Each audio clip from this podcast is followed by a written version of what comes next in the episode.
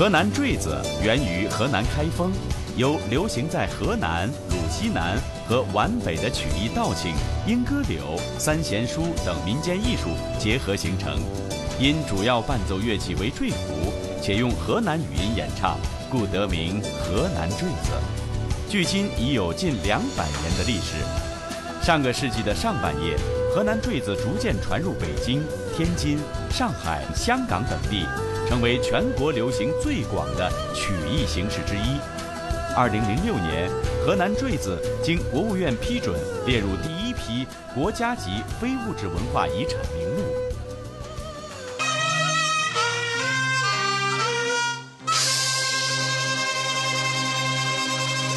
上手落座，他一说上手，马呆那俩眼。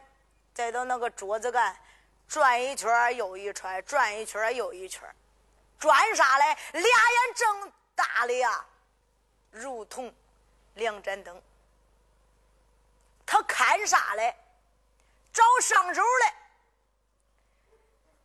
他因为啥找上手啊？老元帅蔡艳红叫他上手落座，他不知道哪次上手，所以说再到那个桌子干转一圈又一圈找嘞。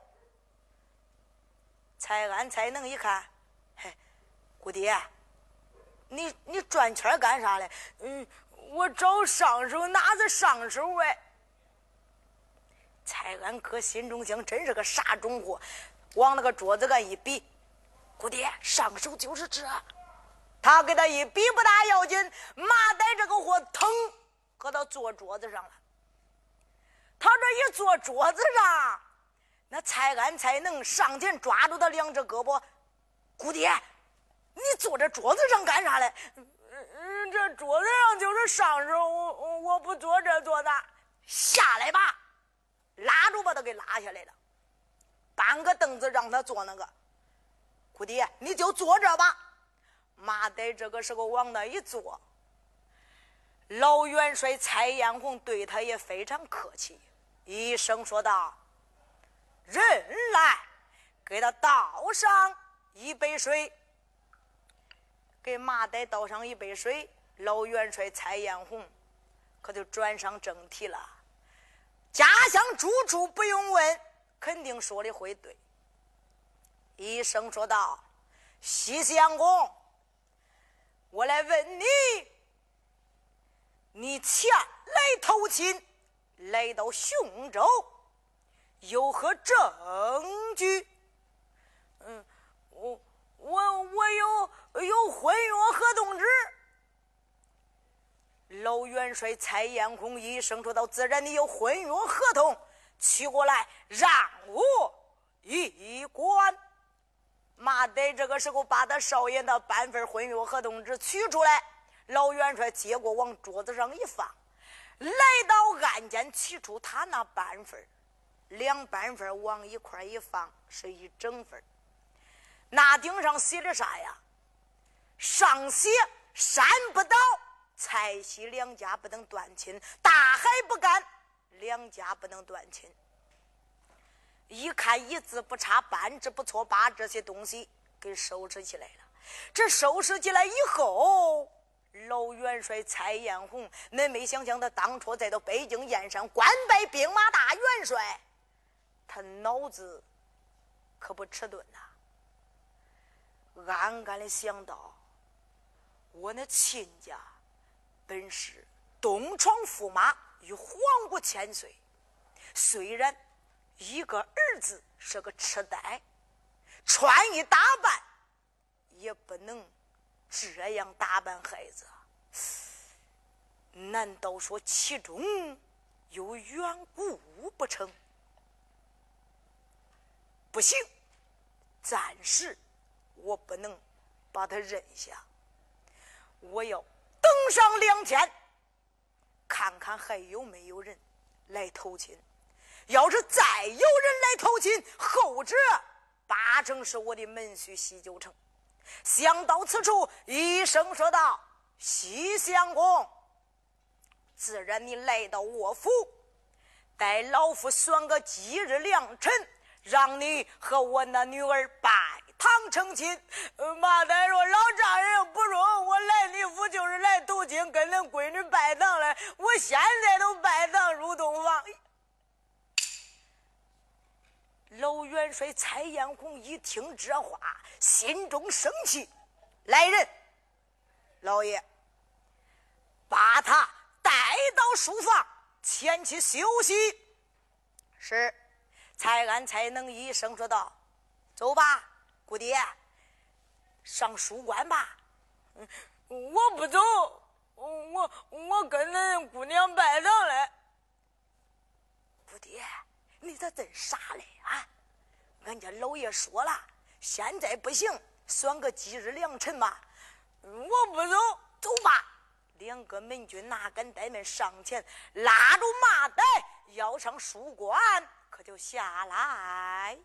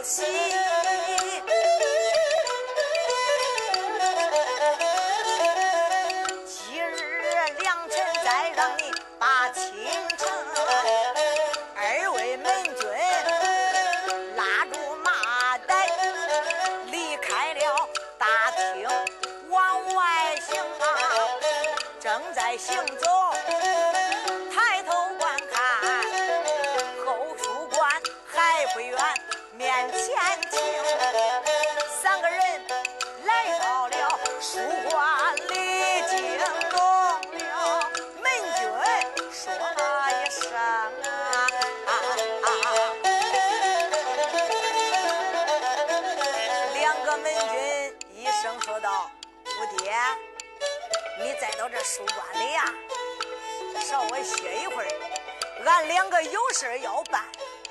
啥时候你一喊需要俺两个时候啊，俺都过来了。姑爹，你坐着也没事干，俺给你找一本书，你看看。蔡安这个时候到达里边书架上，拿过来一本书，让马仔看。那马仔是个家童，他可不识字，连半个字都不是。把这书本放到他手里，两个门军就离开后书馆了。这一离开书馆，随手把这个书馆门给他关住了。这一关住书馆门，蔡安若才能这个啥种货，他再到这书馆里坐着，咱。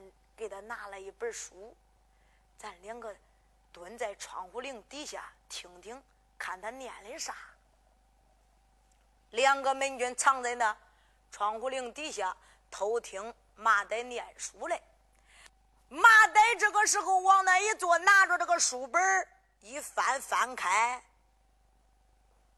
看了一页书，不认识，又翻开一页，还是不认识。这连一个字也不认识，这我咋念呢？两个门军是试探试探我的学问呐。嘿嘿，马仔搁心中一想，自然他把书本给我拿过，我我不识字，这顶上约圈约圈的，我不如给他念圈吧？咋？那书本上啊，一个完整的句子，画了一个句号。这马仔干啥嘞？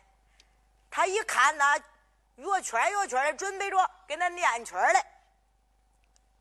圆圈俩圈仨圈才安才能再到外边一听，这个啥种货？他不识字，他给那插圈嘞。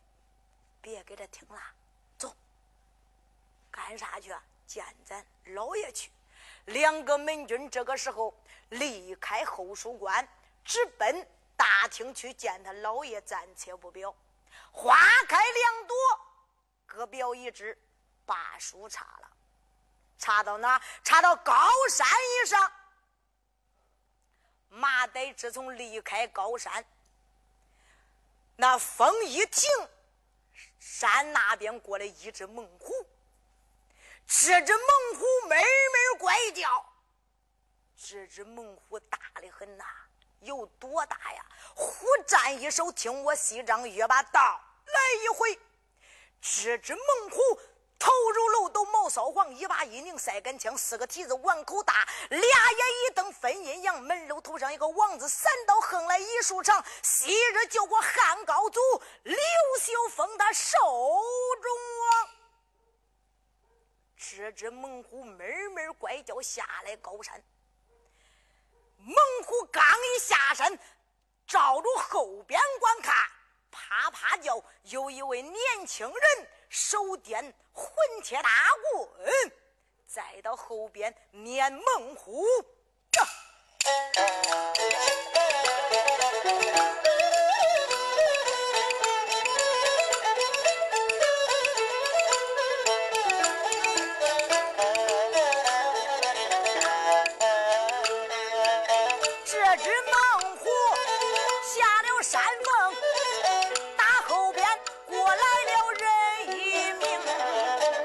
此人年方到有十六岁呀，大小还不能差一动，身上穿了一个烂坎肩，一根混铁大棍拿手中。要问他是哪一个，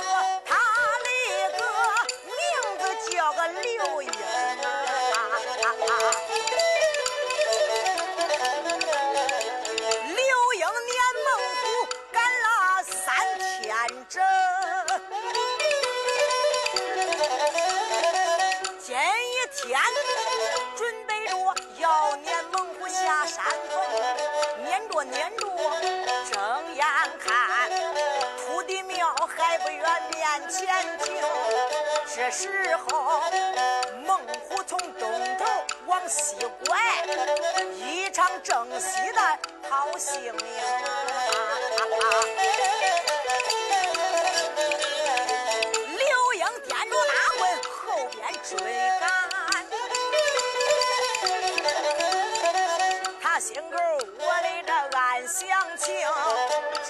我撵了三天整，没想到眉头短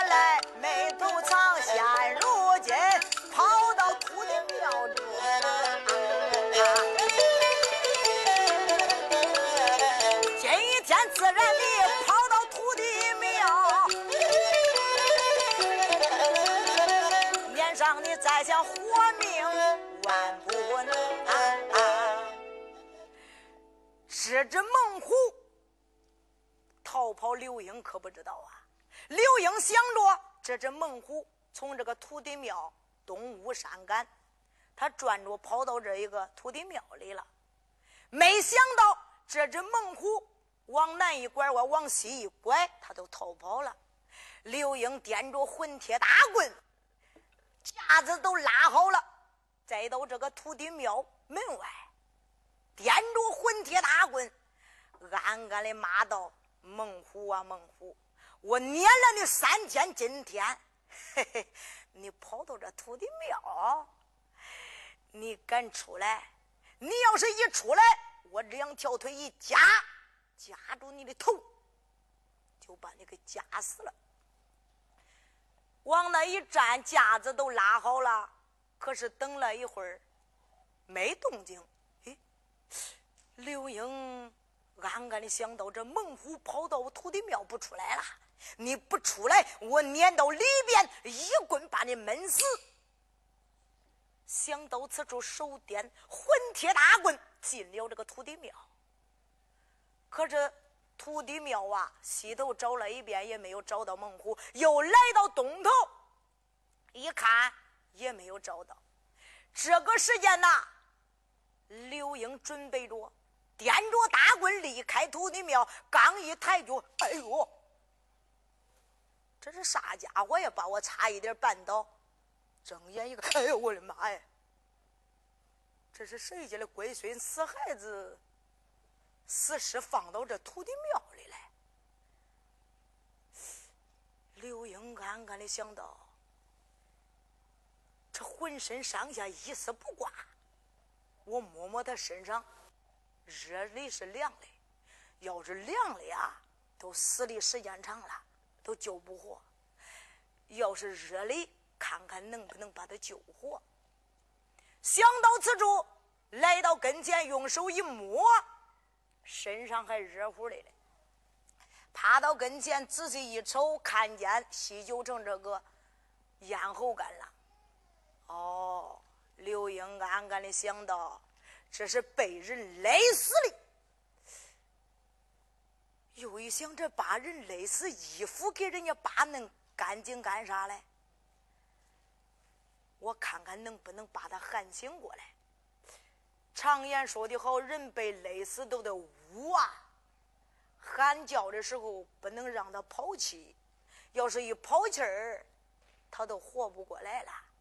把自己的那个穿那个破坎肩，刺啦撕烂了一块把西九城他的嘴。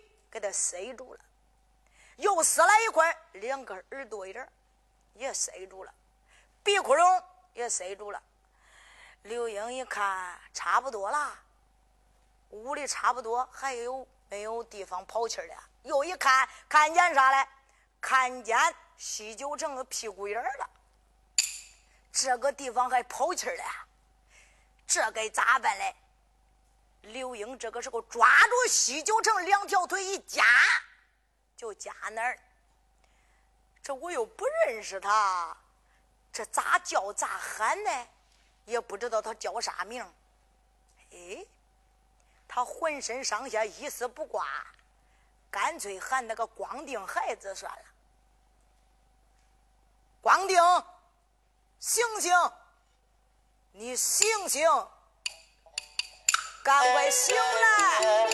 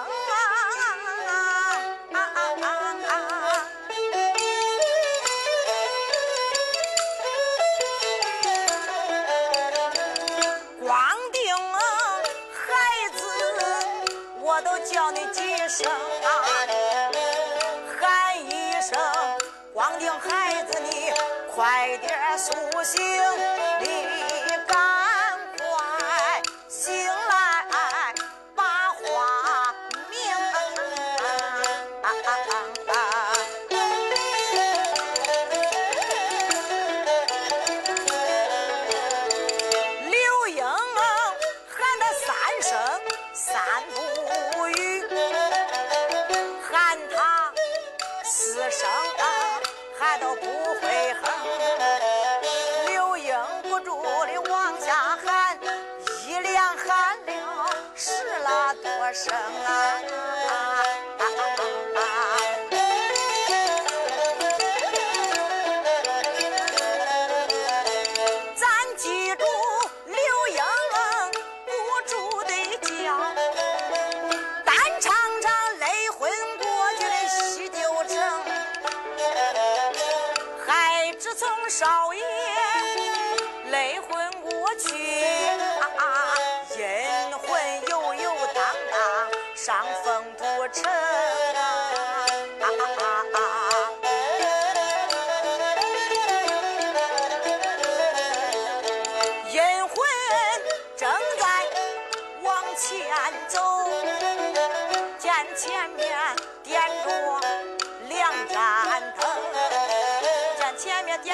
争两盏，一盏昏来，一盏明。昏灯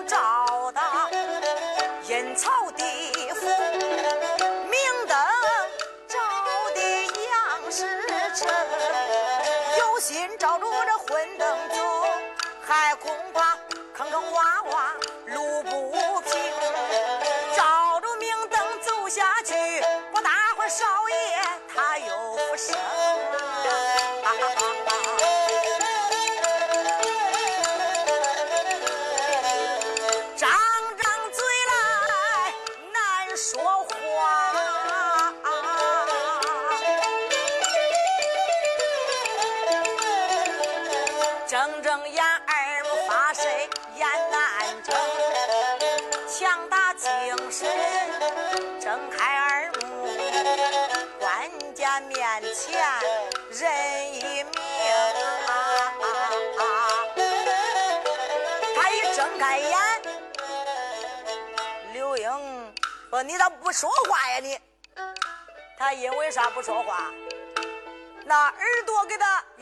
塞住了，鼻窟窿塞住了，嘴也塞住了。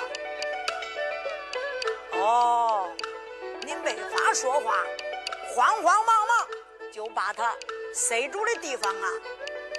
给他把那布块都给他掏出来了，一掏掏出来以后，大少爷西九城才会张嘴说话了。西九城被他喊醒过来，把嘴一张，哎呀，我的舅啊！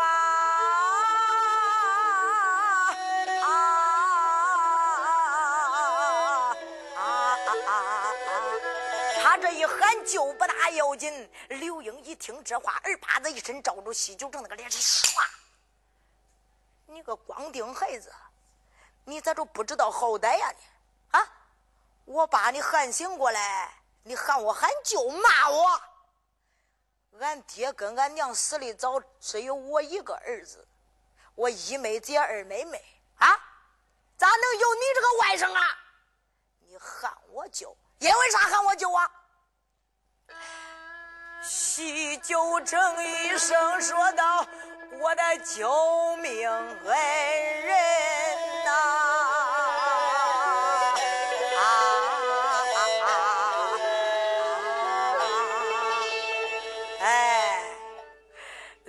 说：“你说这还差不多。我想着咱两个年纪差不多，你也把他喊我喊舅啊。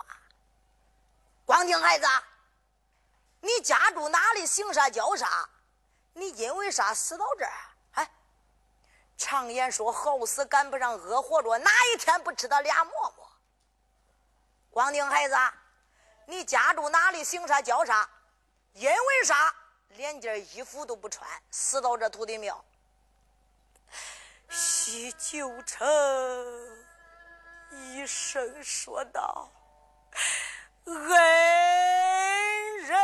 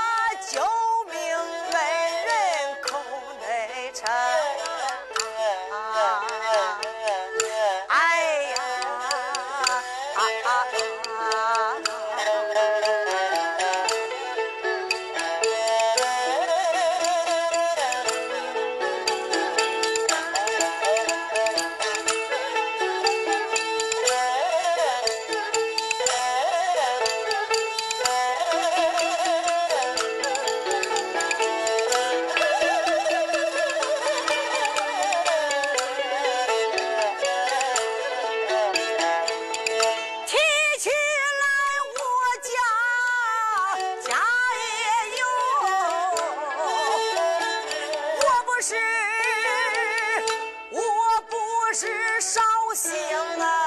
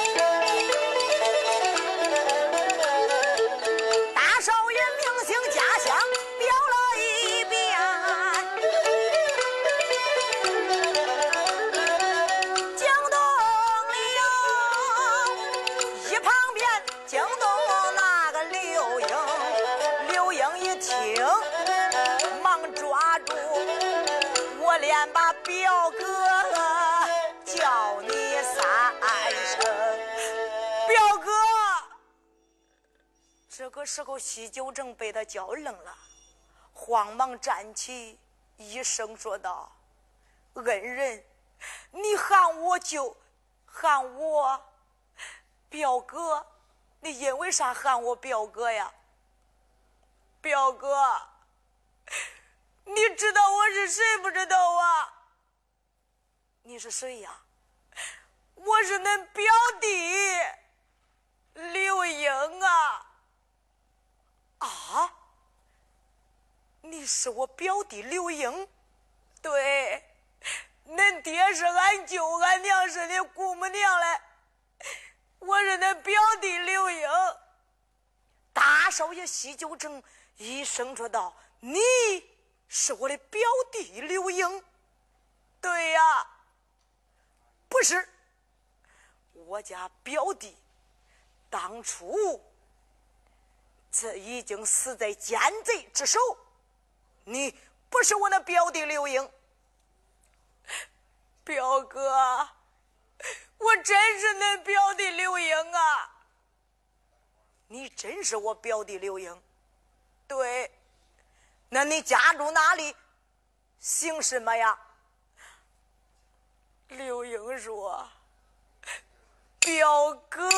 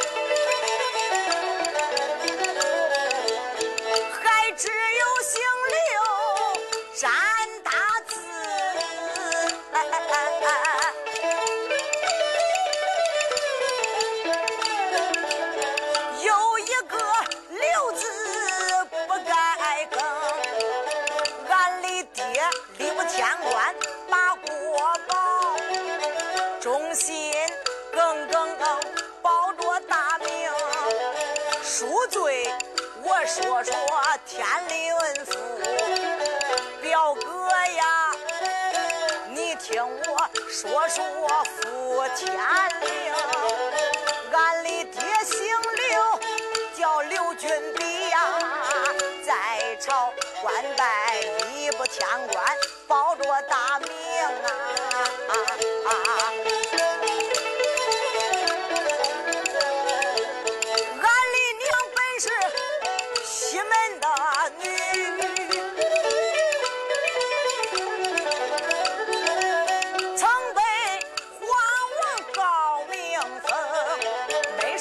男兵多女生我一人是个独丁，二老爹娘把命起，给我起名叫个刘英，是因为俺的爹主官傲性啊，得罪了奸贼，可老严嵩啊。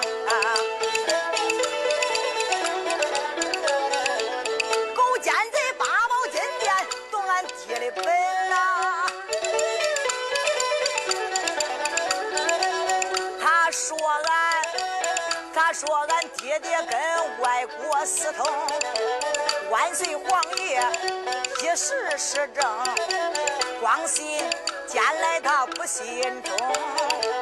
八宝金殿传圣旨，要抄咱俺居家满门庭。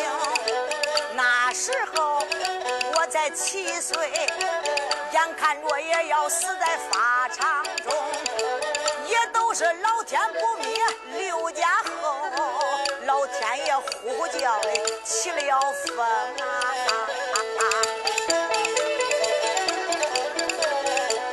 黑风刮了整三阵，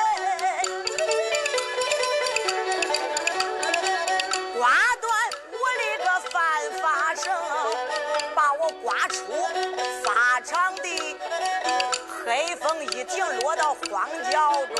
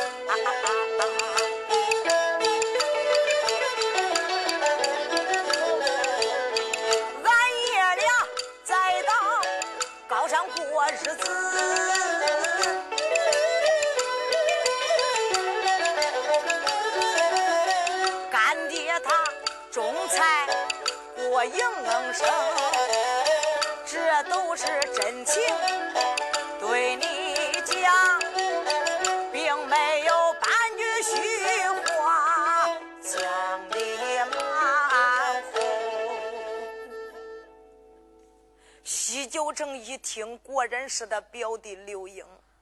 原来俺表弟没有死在法场啊，表弟。原来你认了一个干爹，再到这高山。攒着着卖菜过日子，表哥，俺干爹种了点菜，我呀再到高山上打猎为生。表哥，你不再到驸马府，你咋来到这高山上，躺到这土地庙门后头啊？表哥，你的衣服弄哪儿了？你因为啥躺在这里呀？西九城一声说道：“表弟，你有所不知，我带着家童马岱，奉了父母之命来雄州投亲。没想到离开北京燕山，一路上走的人困马乏，准备着翻过去这座山，就到雄州了。”没想到天气炎热，恁表哥实在受累不住，找个地方歇歇。到后来，我啥都不知道了，肯定是马岱把我给害死，衣服给我端走，文约银钱马匹都给我带走了。到后来遇见你，才把我给救醒过来。表弟，这就是你家表哥躺在这土地庙的原因吧？这个时候，刘英一听这话，表哥，弄了半天，你落到如此地步，是你的家童马岱把你害成这个样子。表哥，放心，今天。我跟你一路同去，撵那一个麻袋，撵上了以后，我要把他杀了。表哥，你别给这土地庙里了，走吧，跟我下山吧。表弟，光说叫恁表哥我跟着你下山去撵麻袋，你看看恁表哥我这个样子，浑身赤身条条。咋着能走到大街呀？要是走到路上遇见八宝男子还好，要是遇见姑娘小姐，人家不打死我才算怪了。表哥，那咋办呢？哎，不如这样，你先到俺家去见了俺干爹，我找着俺干爹以后，给你找身衣服穿上，遮住你的。尸身露体，我带着你去撵麻袋，怎么样？表弟，说好便好。好，表哥，来吧。你家表弟，我背着你，背起来大少爷西九城，离开土地庙，简短解说，就来到张浩山他住那个地方了。大少爷西九城被他表弟背到他家，睁眼一看，石头垒的乱墙，荆条别的门。刘英开开大门，把他呀背到院里，往地下一放。表哥，这上房门锁着了，俺干爹八成再到菜园地里给他种菜来，我把钥匙给他要过来。表哥，你在这可不能动啊！表弟，你可得快点了。恁表哥我这个样子，浑身一丝不挂，你可得快去快回呀，慢不了。刘英这个时候离开自己的家乡，简短解说来到菜园地一看，果然不错，他干爹张浩山给那菜地里种菜嘞。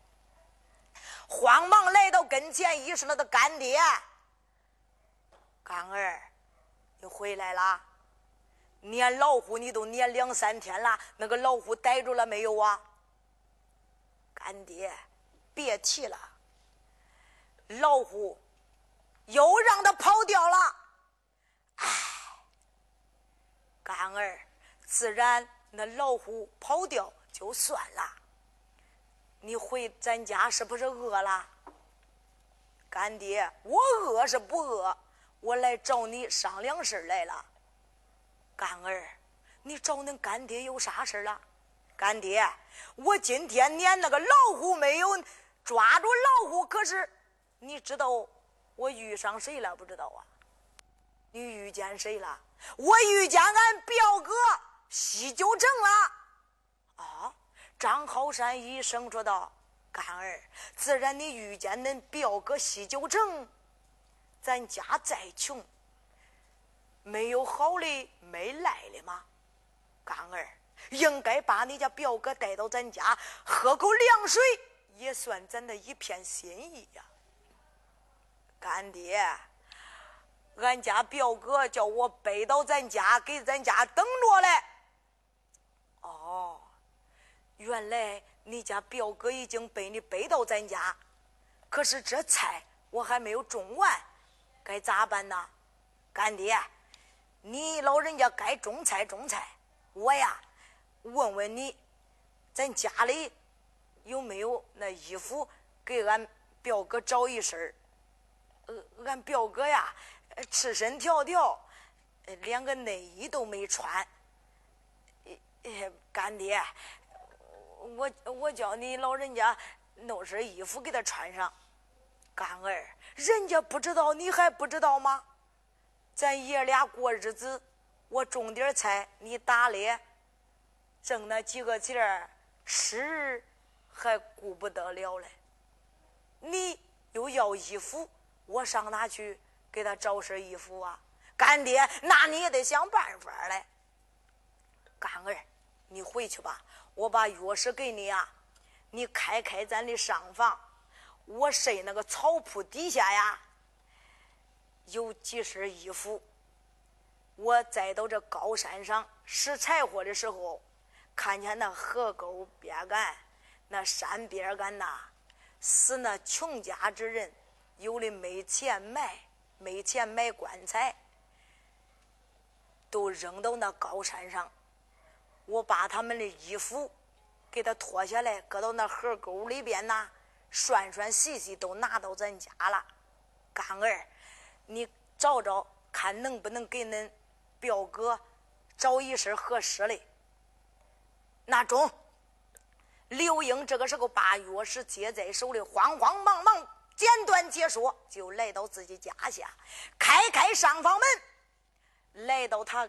干爹睡那个草铺底下，一掀掀开一看，花红柳绿的，啥颜色的衣服都有，大人的、小孩的、妇女的都有。拿出来一身比了比，不合适，又拿出来一身，还不合适，找了很多，也没有西九城合适的衣服。这个时间呐，刘英忽然间想起来了。把这些衣服撕成一块一块的，干啥？往他表哥身上前后左右就搭在他身上了。这一搭搭到他身上，又把这个破布啊系在一块，往腰里一系，恐怕风一刮刮过来，把身上那布块给他刮跑了咋办呢？用个那破布系在一块，系在腰里，干啥？恐怕风刮跑他不快了。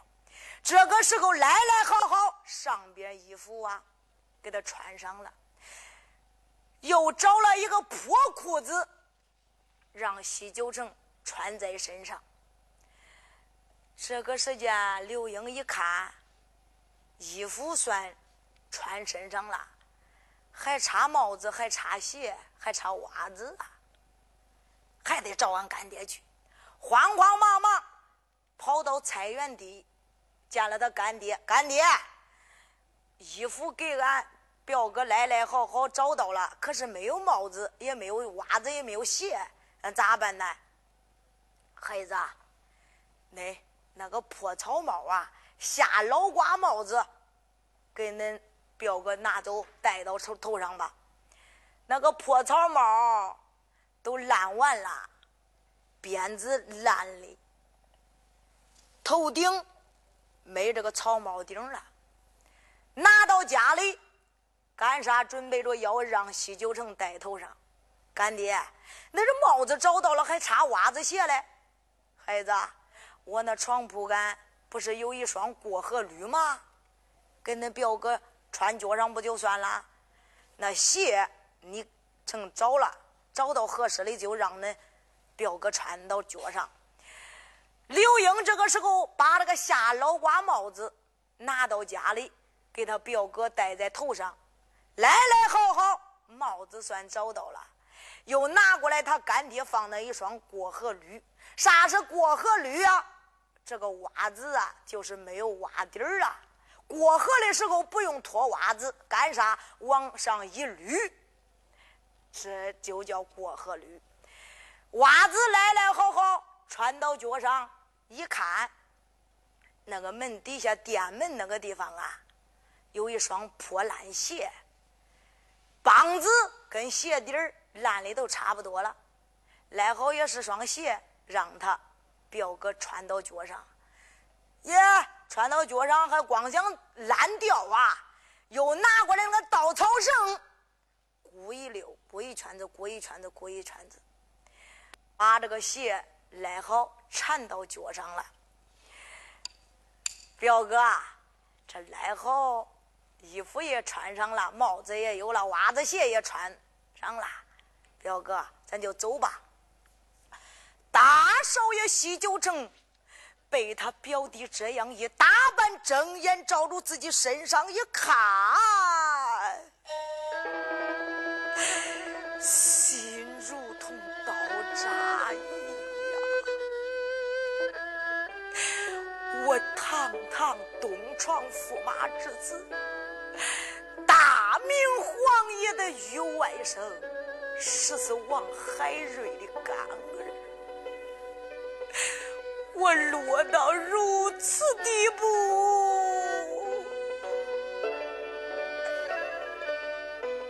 都是马代，他把我害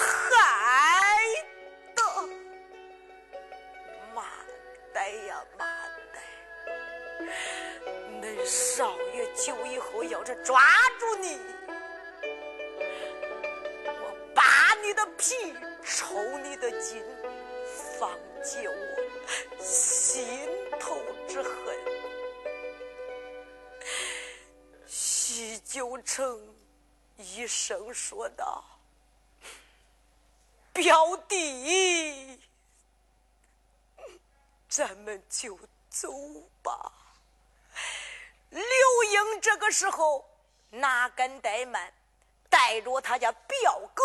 离开自己家下，下来高山，奔上大道，一声说道：“表哥，你走这么半，啥时候才能撵上马马袋呀？”表哥，来，我背着你。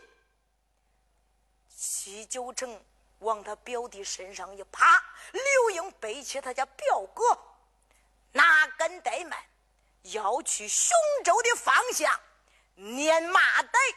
不撵马袋一杯够销，要撵马袋下不熟，闹个天崩地裂，海水倒流。